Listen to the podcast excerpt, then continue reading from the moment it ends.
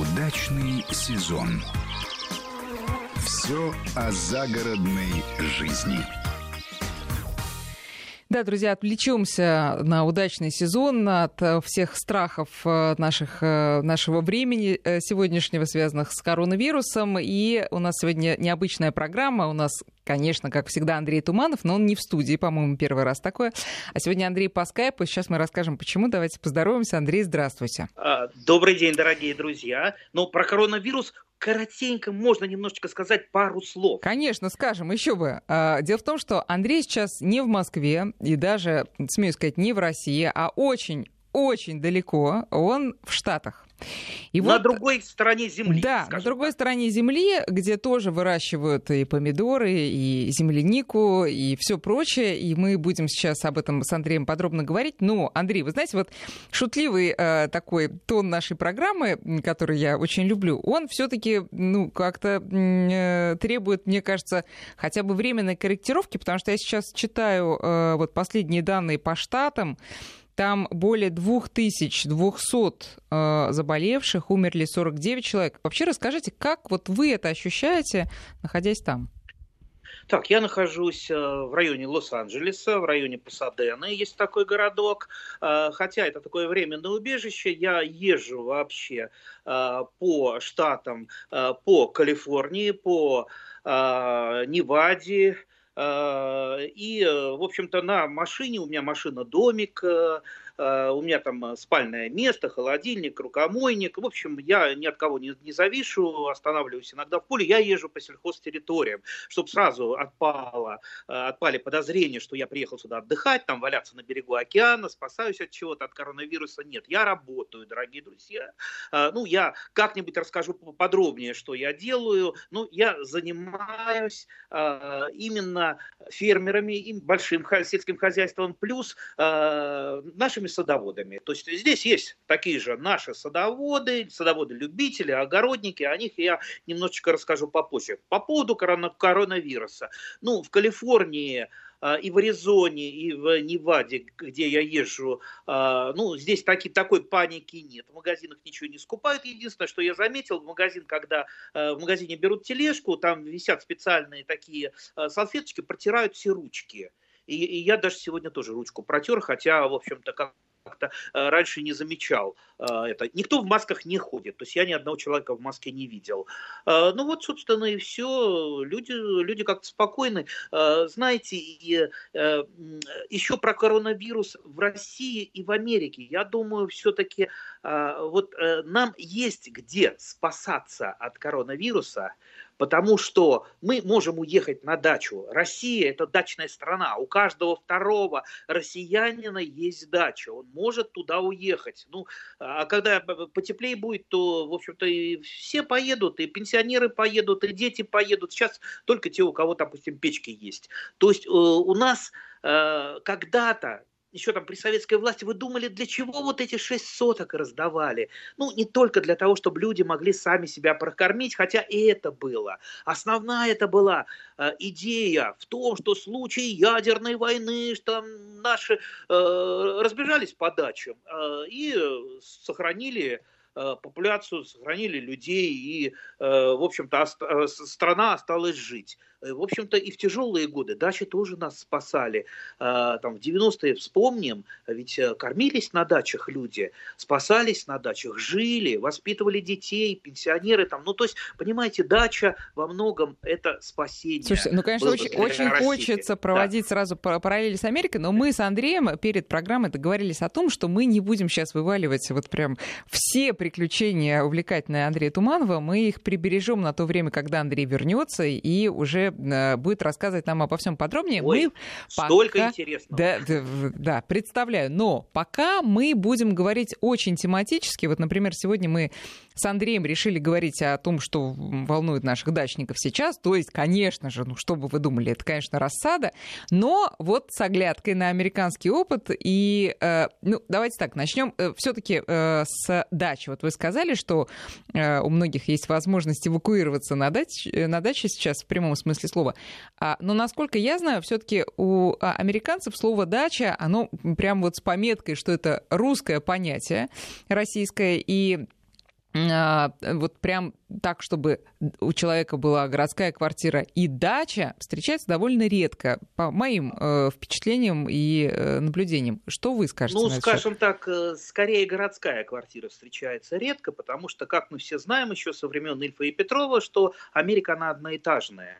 И вот э, там крупные какие-то конгломераты вроде Нью-Йорка, это не характерно для Америки. Америка – это большая сельская страна с деревенским населением, с э, работягами, с натруженными руками, э, в странных джинсах, иногда там в бейсболках, вот этих шапках, э, вернее, в шляпах, ковбойках. Вот то, что мы иногда в фильмах видим, вот это вот обычные сельские ребята. То есть вот она, основная Америка. То есть не те, которые там с трибуны что-то там на Россию вякают, а именно про простые работяги. Вот они составляют вот эту глубинную, как я бы сказал, Америку.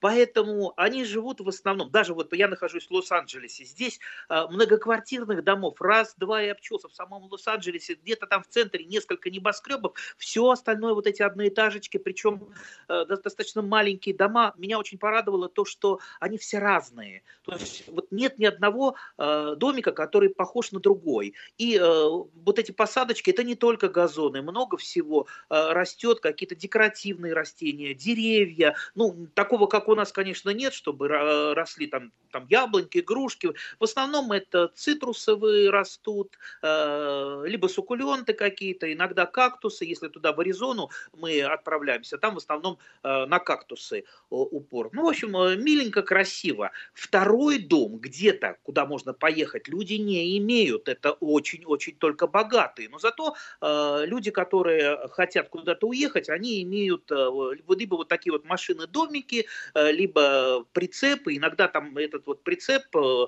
огромный трейлер, он, э, ну, как трехкомнатная квартира, натуральная, там впрягается джип большой в эту трехкомнатную квартиру и потащил, там поставили где-то на стоянке, в кемпинге, и люди там живут, отдыхают, надо, переехали в другое место. Вот для них это дача. То да, есть, но без приусадебного да. участка. По крайней мере, этот участок, это вся Америка практически, где хочешь, там ну, и останавливайся, конечно. да, но без огорода.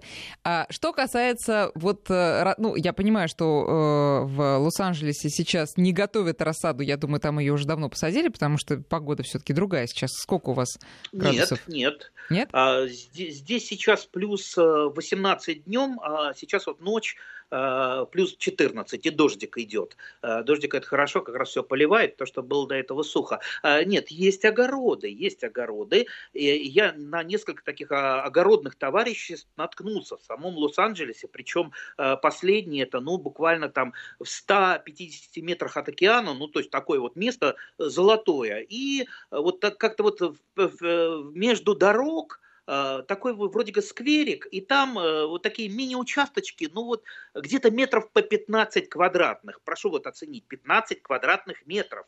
Э, а наши 600, это же 600 квадратных метров.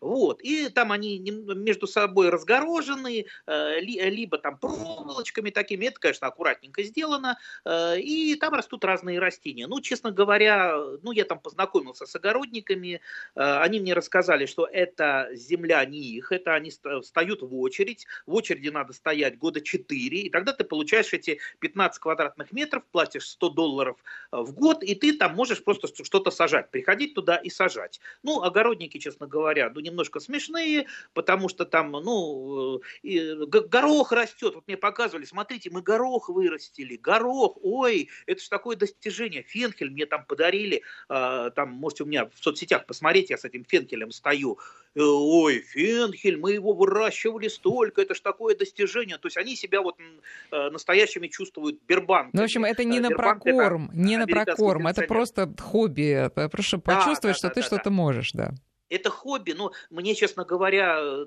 вот жалко их очень стало, потому что действительно это между дорог, вот они э, стоят там, любуются каким-то цветочком, что-то там земляничку, и вокруг вот этот самая э, машина, море машин, ну буквально там 5, 5 метров от грядки, и там э, идет поток машин. Ну, я бы, честно говоря, с ума сошел от такого отдыха, ну, шум опять же, э, ну, зато вот недалеко идти, они где-то там вышли из своих домиков, пришли туда, э, что-то там э, покопали, полили, говорили, э, собрание у них было, они обсуждали э, э, экономию воды.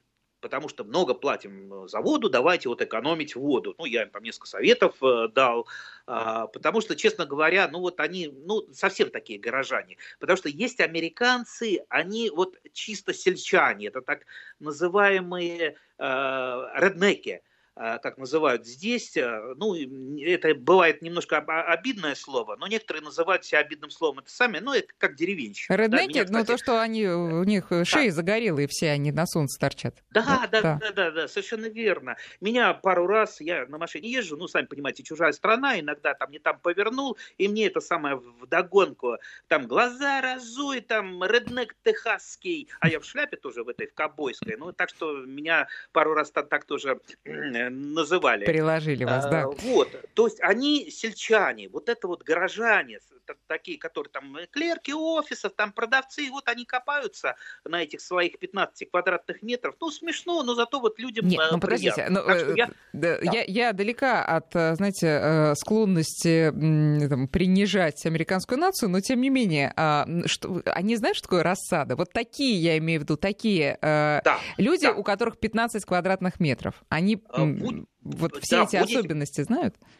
Э, будете смеяться, большинство из них не видело семян. То есть я там подарил семена, им э, очень хорошие, они так с удивлением рассматривали, они, оказывается, сажают все именно рассадой. Горох рассадой. Который покупают в магазине, а рассадой. сами они ее не изготавливают, эту рассаду. Нет, они ее покупают в магазине, что самое... Вот это для меня было шоком, когда я пришел э, в торговый центр, и вот стоит эта рассада, рассада гороха. Ну, ну, ну смешно, ребята, вы живете в такой теплой местности, там горох вырастить, ну там, там замочил его, посадил посадил все.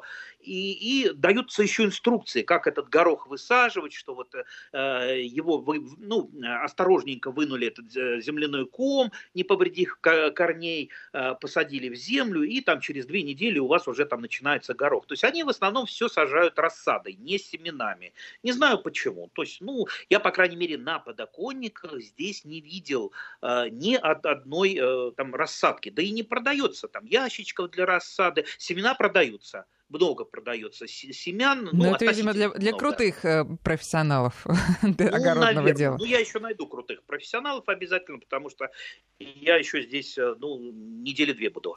Друзья, ну я э, напоминаю, что вы, тем не менее, можете задавать Андрею свои вопросы, в том числе насущные, в том числе про подоконники и горшочки. 5533 для ваших смс-ок. В начале сообщения пишите слово «Вести».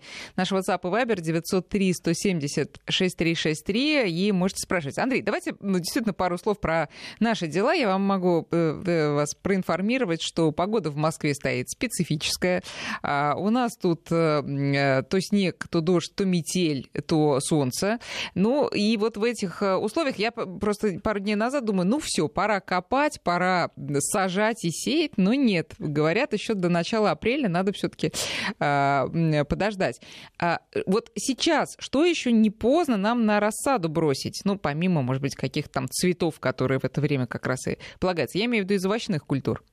Да ничего не поздно, ничего не поздно. А, потому что, ну, вот э, мы многократно говорили о рассаду, и те, кто слушает нашу передачу, знают вот ту нехитрую формулу, которой надо придерживаться. Рано мы сажаем позднеспелые сорта и гибриды. Будь то томаты, будь то баклажаны, будь то перцы. Да, это где-то конец э, февраля, может быть, середина февраля. Но, кроме позднеспелых сортов и гибридов а, овощных культур. У нас есть еще среднеспелые, у нас еще раннеспелые есть. Так вот сейчас как раз самое время посадить среднеспелые, а раннеспелые это еще, в общем-то, там через две недельки, вот я приеду, я еще успею э, раннеспелые посадить, хотя у меня там задельчик-то есть, у меня там друзья посадили э, на мою долю, так что я не останусь. Вот я как раз хотела рассады. спросить, вы что в этом году, как, без урожая что ли будете? Не-не-не, не без урожая, понимаете, э, я столько долгих лет своих друзей снабжал э, рассадой, потому что я э, такой прижимистый, да, я всегда сажаю больше, больше мне хочется. Вот э, вырастешь больше на случай там заморозков, на случай того, что там не хватит, и девать это некуда. И я, конечно, друзьям раздавал, и друзья к этому уже привыкли, они меня многократно благодарили, и когда я уезжал на чужбину, я им сказал, так, пользовались моей добротой, да, все, время пришло, должок время возвращать, да, да, да, да. Так что они посадили рассаду, я им дал семена, они ухаживают, мы списываемся э, периодически в разных э, э, мессенджерах, да, разговариваем, обсуждаем рассаду, они мне фотографии присылают. Да пусть они вам дадут по видеосвязи поговорить с растениями, эти растения, я думаю, без вашего доброго слова не вырастет такими кустистыми. Андрей, ничего, ничего, вырастут. Вырастут, хорошо. Значит, давайте для э, э, начинающих садоводов, которые недавно, может быть, слушают нашу программу, может быть, вообще первый раз сегодня, а, а позднеспелые, раннеспелые, давайте-ка э, имена и фамилии, пожалуйста. Значит, кого сейчас еще можно посадить? Ну вот смотрите, самая главная культура у нас огородная, это, это ну, которая выращивается рассада, это, конечно, томаты помидорчики. А, ну, без них никуда, без них никуда. Здесь, как, э, кстати, вот в магазине, я много магазинов прошел, ну, где-то 5 сортов помидоров есть, ну, они нормальные. Нельзя сказать, что они там пластмассовые, невкусные, но я скажу честно, у меня вкуснее. Вот, вот вкуснее на 100%. Вы имеете в виду готовые, много... но которые не, не рассада, а просто помидоры лежат, продаются? Вот эти вы имеете в виду? Да, да, да, да которые да, продаются, да. да, да, конечно, угу. не, не рассада. Поэтому здесь, в общем-то, вкусы не, нельзя сказать, что изысканные. Та же самая земляника, которая здесь лежит круглый год. И, кстати, поля я видел Э, огромные, то есть там на десятки километров тянутся поля, поля, поля. Э, кстати, высокие грядочки, э, покрыто нетканым материалом грядочки, и там либо нейтральнодневная, ну, специалисты знают, либо ремонтантная садовая земляника, нескольких промышленных сортов, работает исключительно мексиканцы. А зачем Мексикан... высокие грядки, сейчас про мексиканцев, зачем высокие грядки делать?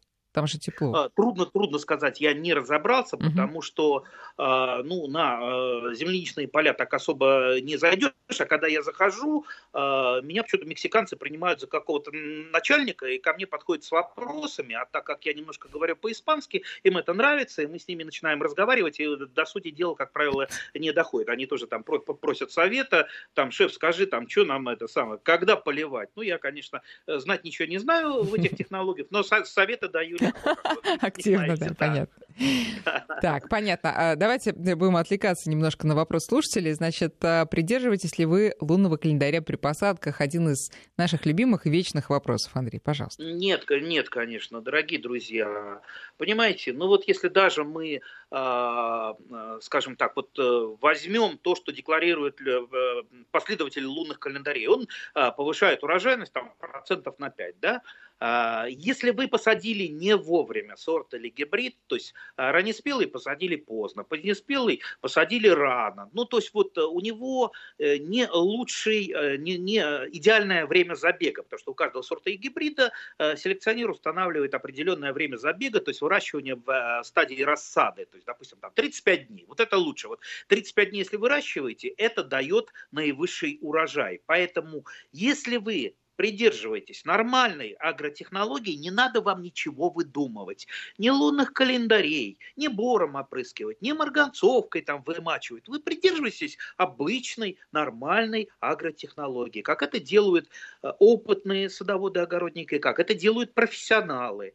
А, а вот дилетанты, они начинают шарахаться вот в какие-то крайности, искать какие-то легкие способы. А вот давайте мы там на растущую луну. Я сейчас не хочу переубеждать людей, которые к этому привыкли, к лунным календарям, потому что мне скажут, а у нас получается. На что я всегда говорю, если у вас получается, продолжайте это делать. Продолжайте, потому что многих лунный календарь просто дисциплинирует, и э, он приносит им какую-то пользу. Я, для я э, многократно испытывал, сажал запрещенные дни и разрешенные, э, урожай при, примерно одинаковый. То есть э, разницы я не увидел. Так, теперь, значит, вот, э, многие прицепятся к словам про марганцовку, которая тоже матушка, значит, для многих садоводов. Знаете, марганцовка, матушка, это же известно. Матушка знаю, не замочишь матушку. семена в ней, так ничего же не вырастет потом. Что по этому а, поводу? Так, я не буду сейчас обсуждать, а, полезно ли или вредно вообще что-то замачивать марганцовкой, дезинфицировать или нет, но давайте придерживаться а, ну, такой вот аксиомы, что семена надо обрабатывать либо стимулятором, либо их обеззараживать один раз. То есть вам любой агроном, любой ученый скажет, что один раз, если два раза вы это делаете, семена теряют резко всхожесть. А да? как это два вот раза? Подождите, вы... как... а зачем два раза? Ну, один раз замочил? Сейчас, я, я, я вам об этом расскажу. Вот так. скажите, вы один раз, если пообедали, хорошо пообедали, вам хорошо. Если вы сделали, э, съели два обеда сразу, вам будет не очень хорошо. Если вы три обеда съели, я думаю, вам будет совсем плохо. Также примерно и с семенами. Если вы их два раза или три раза обработали в разных стимуляторах и э, в чем-то там продезинфицировали, им совсем будет худо. Как правило, все семена нормальных фирм они проходят обеззараживание уже в промышленных условиях. То есть они уже прошли обеззараживание. И тут любитель начинает их опять травить э, в каких-то обеззараживателях. Там марганцовке, железном купоросе, там соки алоэ, ну это уже как стимулятор и так далее. А потом удивляются, а что это у меня семена-то стали хуже всходить? Я вроде их там и замачивал, как мои дедушки э, и бабушки учили. Не надо повторять вот этот вот опыт, э, который тянется откуда-то там из 50-х годов, когда просто вот семена для любителей, они не проходили этих обработок. Сейчас они проходят.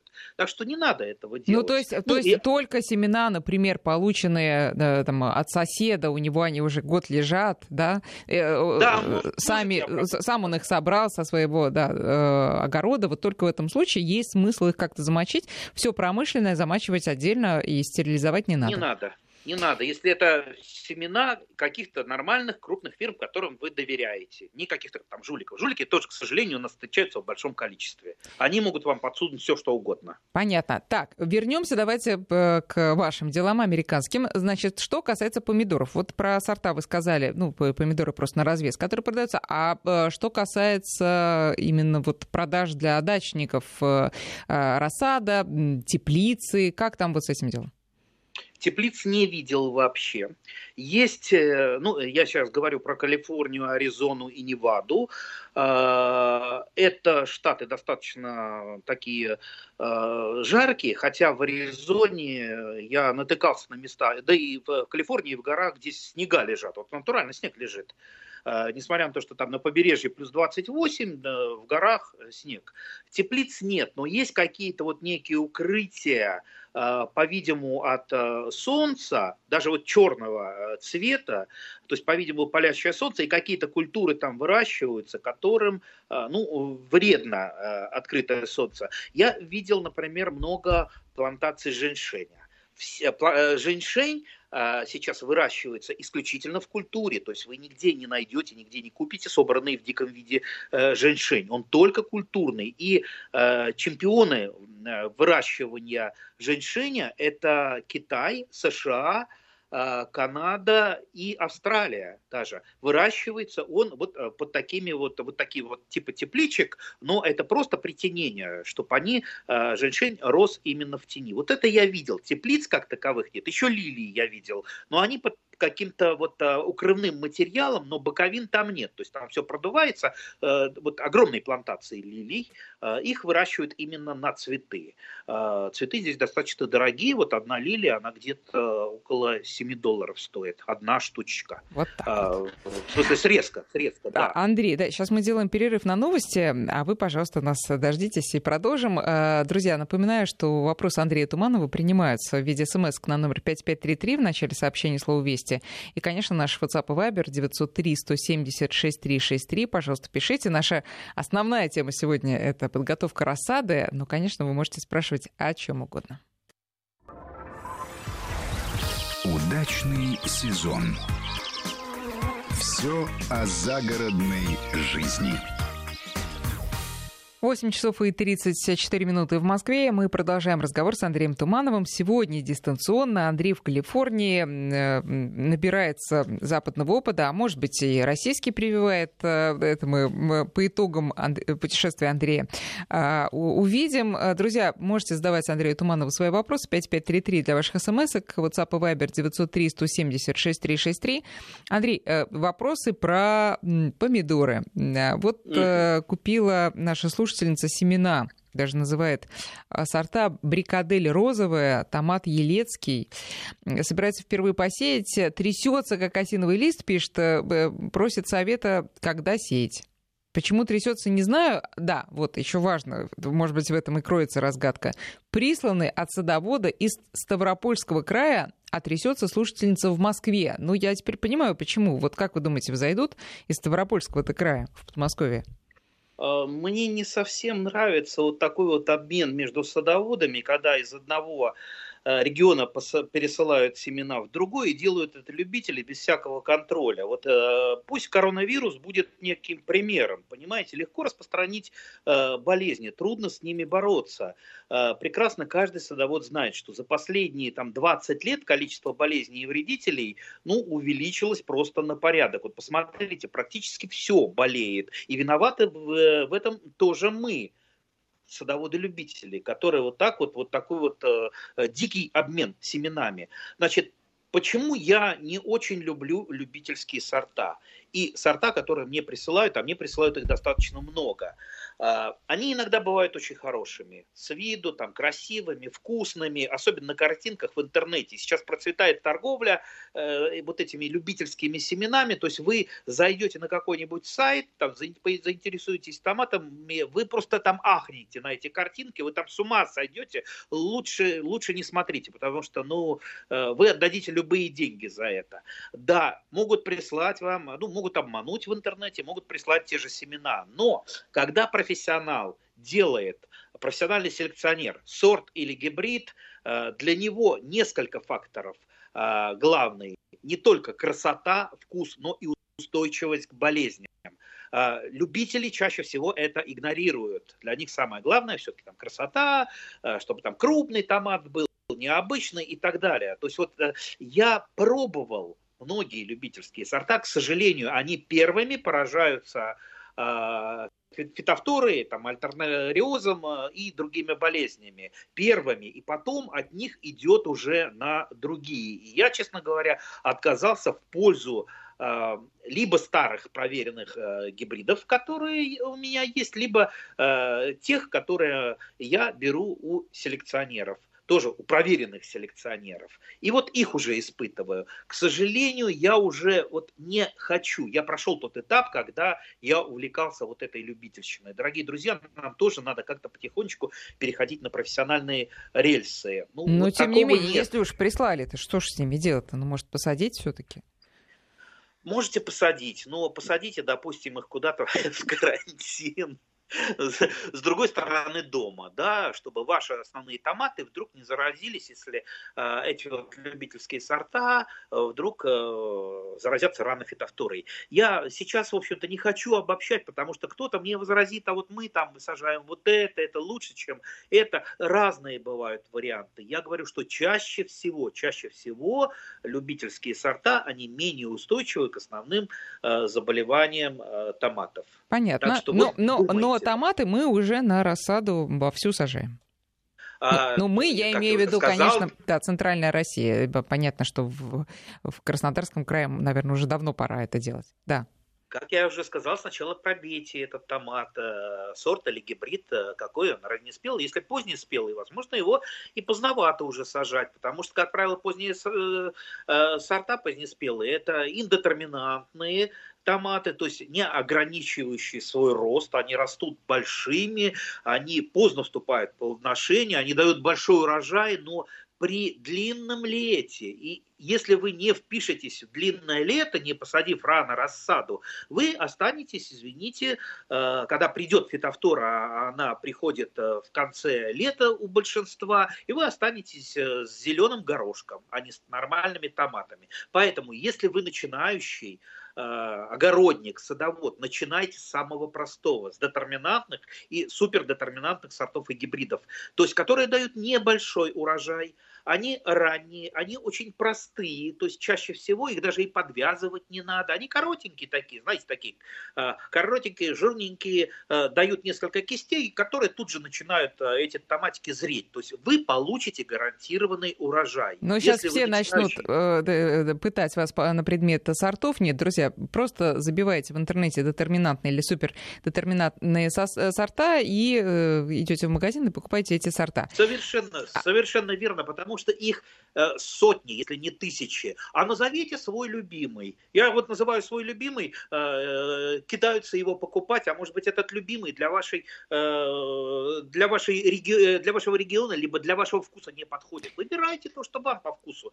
Читайте описание. Это же так интересно выбирать, выбирать что-то, э, то, что вам понравится. Так, Андрей, из Нижегородской области вам советуют, э, тем не менее, пойти э, наперекор своим принципам, купить в Калифорнии семена, в том числе капуста кейл, свекла и морковь. И вот слушатель по своему опыту знает, что отлично у нас растут вот эти вот культуры. Как? А, а вы знаете, что запрещено перевозить э, семена через границу? Например, на американской границе большая табличка висит, что запрещено ввозить в Соединенные Штаты под страхом такого-то наказания семена. Да в Россию что? тоже нельзя провозить семена из Соединенных Штатов. Но вы контрабандиста из меня хотите сделать? А, не знаю, не знаю, на что вас подбивает наш слушатель. Ладно, хорошо. Вы за меня не волнуйтесь. Я ну ладно, такой... уж не раскрывайте всех да. этих тайн. Я не буду вам Не надо, не надо. чтобы меня не повязали на границе, но я будет, короче, все будет в порядке, да, все будет в порядке. Так, а, еще один вопрос по поводу из Хабаровского края, спрашивает Сергей, насколько в Америке распространены геномодифицированные культуры и неоднозначные удобрения, что он имеет в виду, не знаю, под неоднозначными, но, может быть, вы, Андрей, так догадаетесь. Ну, наверное, минеральные удобрения имеют э, в виду. Значит, э, в Америке выращивается много геномодифицированной продукции, например, практически вся кукуруза, соя, а, много пшеницы. А, как мы знаем, есть а, большая фирма Monsanto биотехнологическая. Я был у них на полях и много знаю о них. Они сейчас объединены с другой, со своим главным конкурентом фирмой Bayer. То есть там большая очень у них сначала заваруха была, теперь братания. Так вот, американцы по-разному относятся к генно-модифицированной продукции. Большинство ее принимают, потому что там нет такого психоза, как у нас, потому что этот психоз по поводу ГМО, он возник именно от борьбы технологий, потому что э, у одних была ставка на химизацию сельского хозяйства, у других именно на то, чтобы выводить э, те самые сорта и гибриды, которые там, меньше поражаются болезнями и вредителями. Хотя у нас в основном знают только э, то, то есть ГМО, якобы оно только вот устойчиво к раундапу э, и все. Ну, это, это один штришок. На самом деле эта проблема сложнее. Я думаю, можно будет посвятить э, передачу. То есть нельзя все это э, там, э, одной краской мазать. Э, и вы поймете, когда мы расскажем про это поподробнее, мы не будем ни хвалить, ни ругать, мы просто расскажем, потому что это интересная тема. А, вот. С ГМО мы немножко закрыли. По поводу а, органик. Тут, честно говоря, все помешаны на органик. Вот я прихожу в магазин, а я в магазин прихожу с, там, с телефоном, фотоаппаратом. Я же все как это... Э, миссия это фактически шпионская. Я все фотографирую, фотографирую, фотографирую. Э, там сорта, что продается, почем продается. Так вот, практически все, там процентов 90 идет с приставкой органик. Органик, органик, органик да где же вы столько навыращиваете органика? Что вы подразумеваете под органиком? Ну вот лежат яблочки. Э, ну, там не, не паршинки, не, ничего на них нет, но до того вот э, красивые. И, кстати, неплохие яблоки, ну, у меня, правда, вкуснее, но э, тоже неплохие, но красивые бесподобно. Ну, вот, ну, я, например, не могу вырастить такие, такие вот как с картиночки, без применения э, там, определенных э, пестицидов. Э, ну вот как они выращиваются, э, не знаю, потому что э, мне на некоторые предприятия вход-то закрыт. Я, в общем-то, во многие места, как это самое, нос-то свой сувал, и мне давали отворот-поворот, говоря, что, извините, у нас очень там ценные технологии, мы не хотим их... Но именно потому, что вы иностранец, да? да? Или это, ну, да, даже, поэтому, даже гражданину поэтому... США тоже туда вход закрыт? Э, кстати, знаете, вот по разговорам с вот этой глубинной Америкой, я понял, что любой американец глубинный, знаете, что он считает, чтобы э, страна Америка, США, она была главным э, сельхозэкспортером в мире. Главным, чтобы она там Э, прежде всего, ну, не ракетами была, которые они там запускают в космос, э, вернее, сейчас уже не запускают, на наших летают, э, там, не оружием, не военными базами, а именно, чтобы они были главным сельхозэкспортером. Они, прода... и они, кстати, пытаются это сделать. Основные-то прибыли в США идут, вот то, что экспортные прибыли, именно от сельхозпродукции, от кукурузы, от пшеницы. И вот их мечта захватить весь мир. Э, именно продавая сельхозпродукцию. А, поэтому, в общем-то, нам надо не зевать, а то мы попадем так потихонечку, потихонечку, потихонечку в некую зависимость, потому что а, новые технологии, новые сорта, гибриды, они дают, в общем-то, урожайность достаточно высокую, даже если это там не ГМО высокую урожайность. Вот тут, и между прочим, надо... очень много людей заинтересовались из наших слушателей э, темой ГМО и требуют новую передачу, отдельную на этот счет, но будет. Я думаю, мне кажется, у нас и, и были уже передачи. Друзья, поройтесь на сайте, в архиве нашей программы «Удачный сезон». По-моему, там не один раз мы об этом говорили, но будем говорить еще. А, спрашивают, что такое продукты органик. Ну, продукты органик — это те, которые выращены без химикатов, а только, я так понимаю, удобрения-то можно в органик, Андрей? А вы знаете, вы знаете, а, Органик, во всяком случае, в России еще нет точного определения, что это такое. И э, кто во что гораст. Как правило, это, ну, скажем так, просто брендирование своей продукции. Повесил органику, установил цену там, в два раза больше. И потом те какую-то э, чушь несут, что мы там выращивали, мы там землю э, там, поливали э, какими-то гуматами, Э, ну, не какими-то гуматами поливали, но гуматы, ну, не удобрение, и нельзя, э, в общем-то, гуматами заменить фосфор, калий и азот. А если фосфор, калий и азот берутся из минеральных удобрений, какая разница?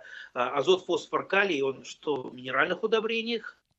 одинаковая формула, что в навозе. Поэтому здесь тоже так вот нельзя Э, сразу черной краской мазать там минеральное удобрение, потому что, знаете, тут ну вот э, у каждого своя какая-то песня, каждый там начинает какие-то вот свои придумки. А, то есть э, там, есть, даже, есть даже сторонники того, что если даже посыпал азотом, фосфором и калием, это уже считается неорганик. Да, да, да. А да, вот да. Как. Многие считают, что только-только там компост. Знаете, я тут одного фермера как-то, ну это было не в этот раз э, и не в этой стране, выращивал картошку, это было в Голландии, э, и мы, значит, органик картошка, и я, я у него там долго там языком цокал, и высокая урожайность, и хорошо, он рассказывает, ни грамма минерального удобрения не кладу, вот я такой секой, у меня продукция в три раза дороже, чем у других. Только компост я использую. Рассказал mm-hmm. мне про компост, а я смотрю вокруг в Голландии, кто был, там каналы, каналы, достаточно влажность высокая. Я говорю, а как же фитофтора-то? Фитофтора же э, там долбанет, мало не покажется.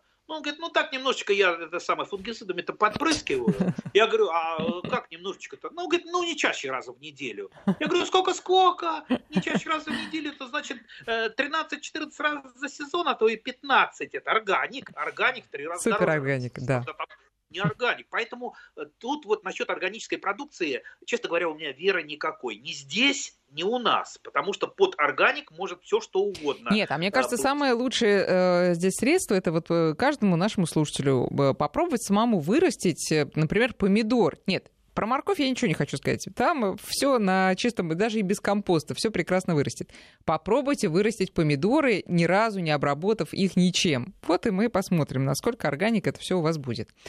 Так, а, Андрей, дальше по поводу рассады продолжают а, приходить вопросы насущные. Ну вот в том числе про лампы. Выключать ли уже лампы? Ну, Андрею сложно сказать, он не видит погоды в вашем регионе. Но давайте общие рекомендации по поводу подсветки, Андрей, дадим для рассады? Без, под, без подсветки вырастить нормальные рассады в наших условиях невозможно невозможно. То есть она у вас вытянется, особенно если вы ее раньше сажаете. А большинство садоводов э, наших э, действуют по пословице, что раньше посеял, раньше собрал. И, как правило, высаживают уже перерощенную рассаду, длинную, ее там приходится исправлять, углублять, либо там укоренять, как помидоры, там срезается, укореняется, много разных способов. Я э, в следующей передаче об этом расскажу, как исправить э, вытянувшуюся рассаду. Но лампы обязательно, потому что без них, даже если у вас южная сторона, э, рассада будет плохая.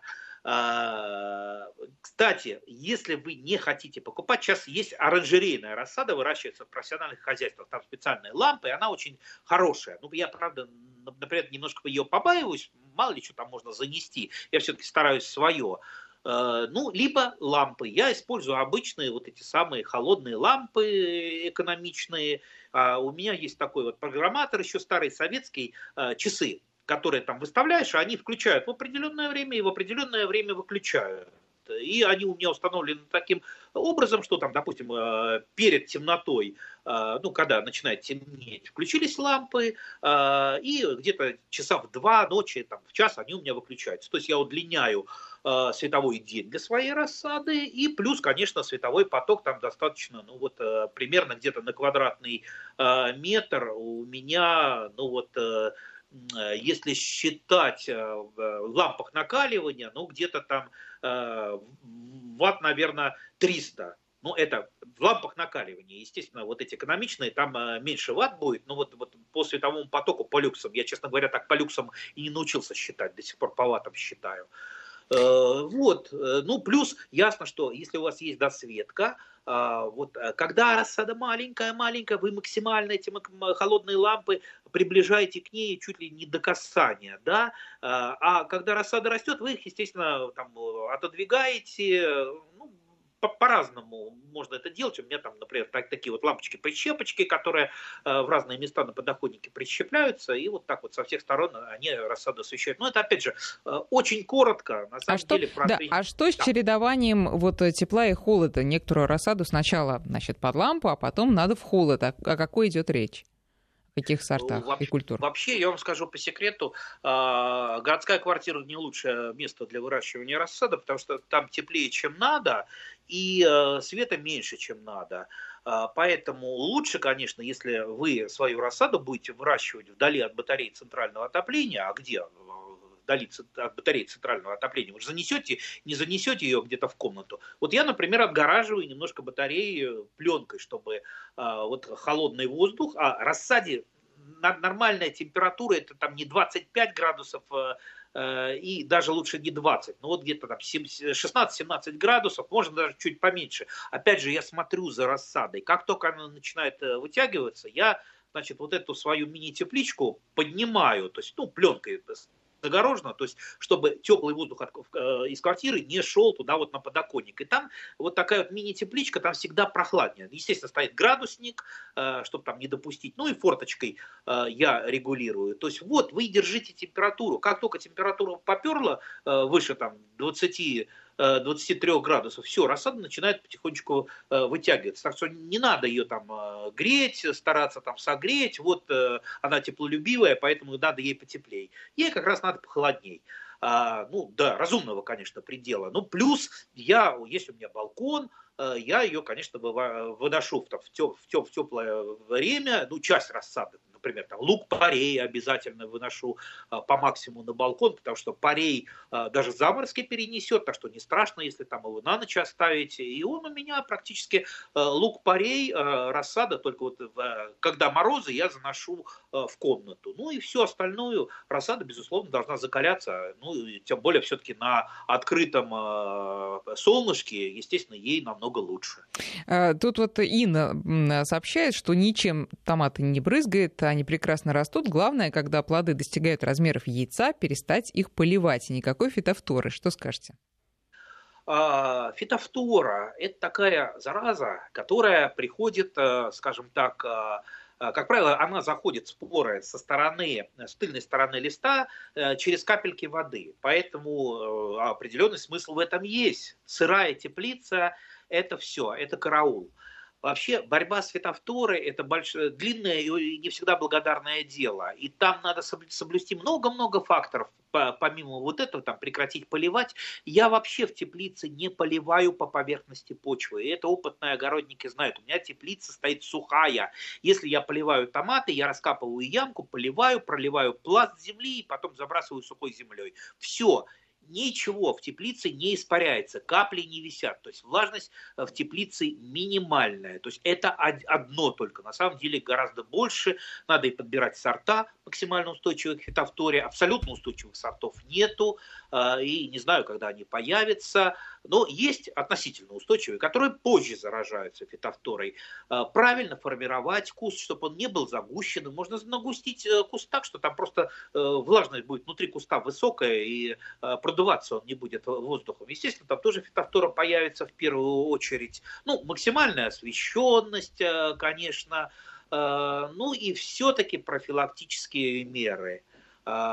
Я опрыскиваю для профилактики несколько раз именно для профилактики. Когда фитофтор уже заболел, лечить бесполезно. То есть нам, садоводам, любителям лечить не надо. Нам нужно только какие-то профилактические меры соблюдать. Андрей, еще последний да. вопрос от Ольги из Нижегородской области. Э, посеяла поздние сорта томатов 10 мая, э, фу, марта. Поздно это или еще что-то получится?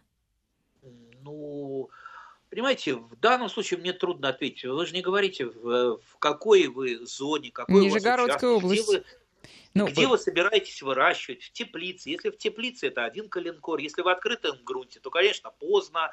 А, ну, в данном случае как? Ну, попробуйте. Получится, не получится. Но И потом нам расскажете, да, получился какой-то страховой запас тех же детерминантных э, гибридов. Посадите их на тот случай, если что-то у вас не получится, и вы все равно останетесь, будете с томатами. Андрей, спасибо вам большое. Я вам желаю э, хорошего путешествия, ярких впечатлений, э, понимать друг с американскими садоводами друг друга вам, чтобы вы им что-то полезное сказали, а не вам. И до новой встречи. Надеюсь, через неделю у нас такая же прекрасная связь тоже установится. Андрей Туманов был с нами, друзья. Спасибо. До, до встречи.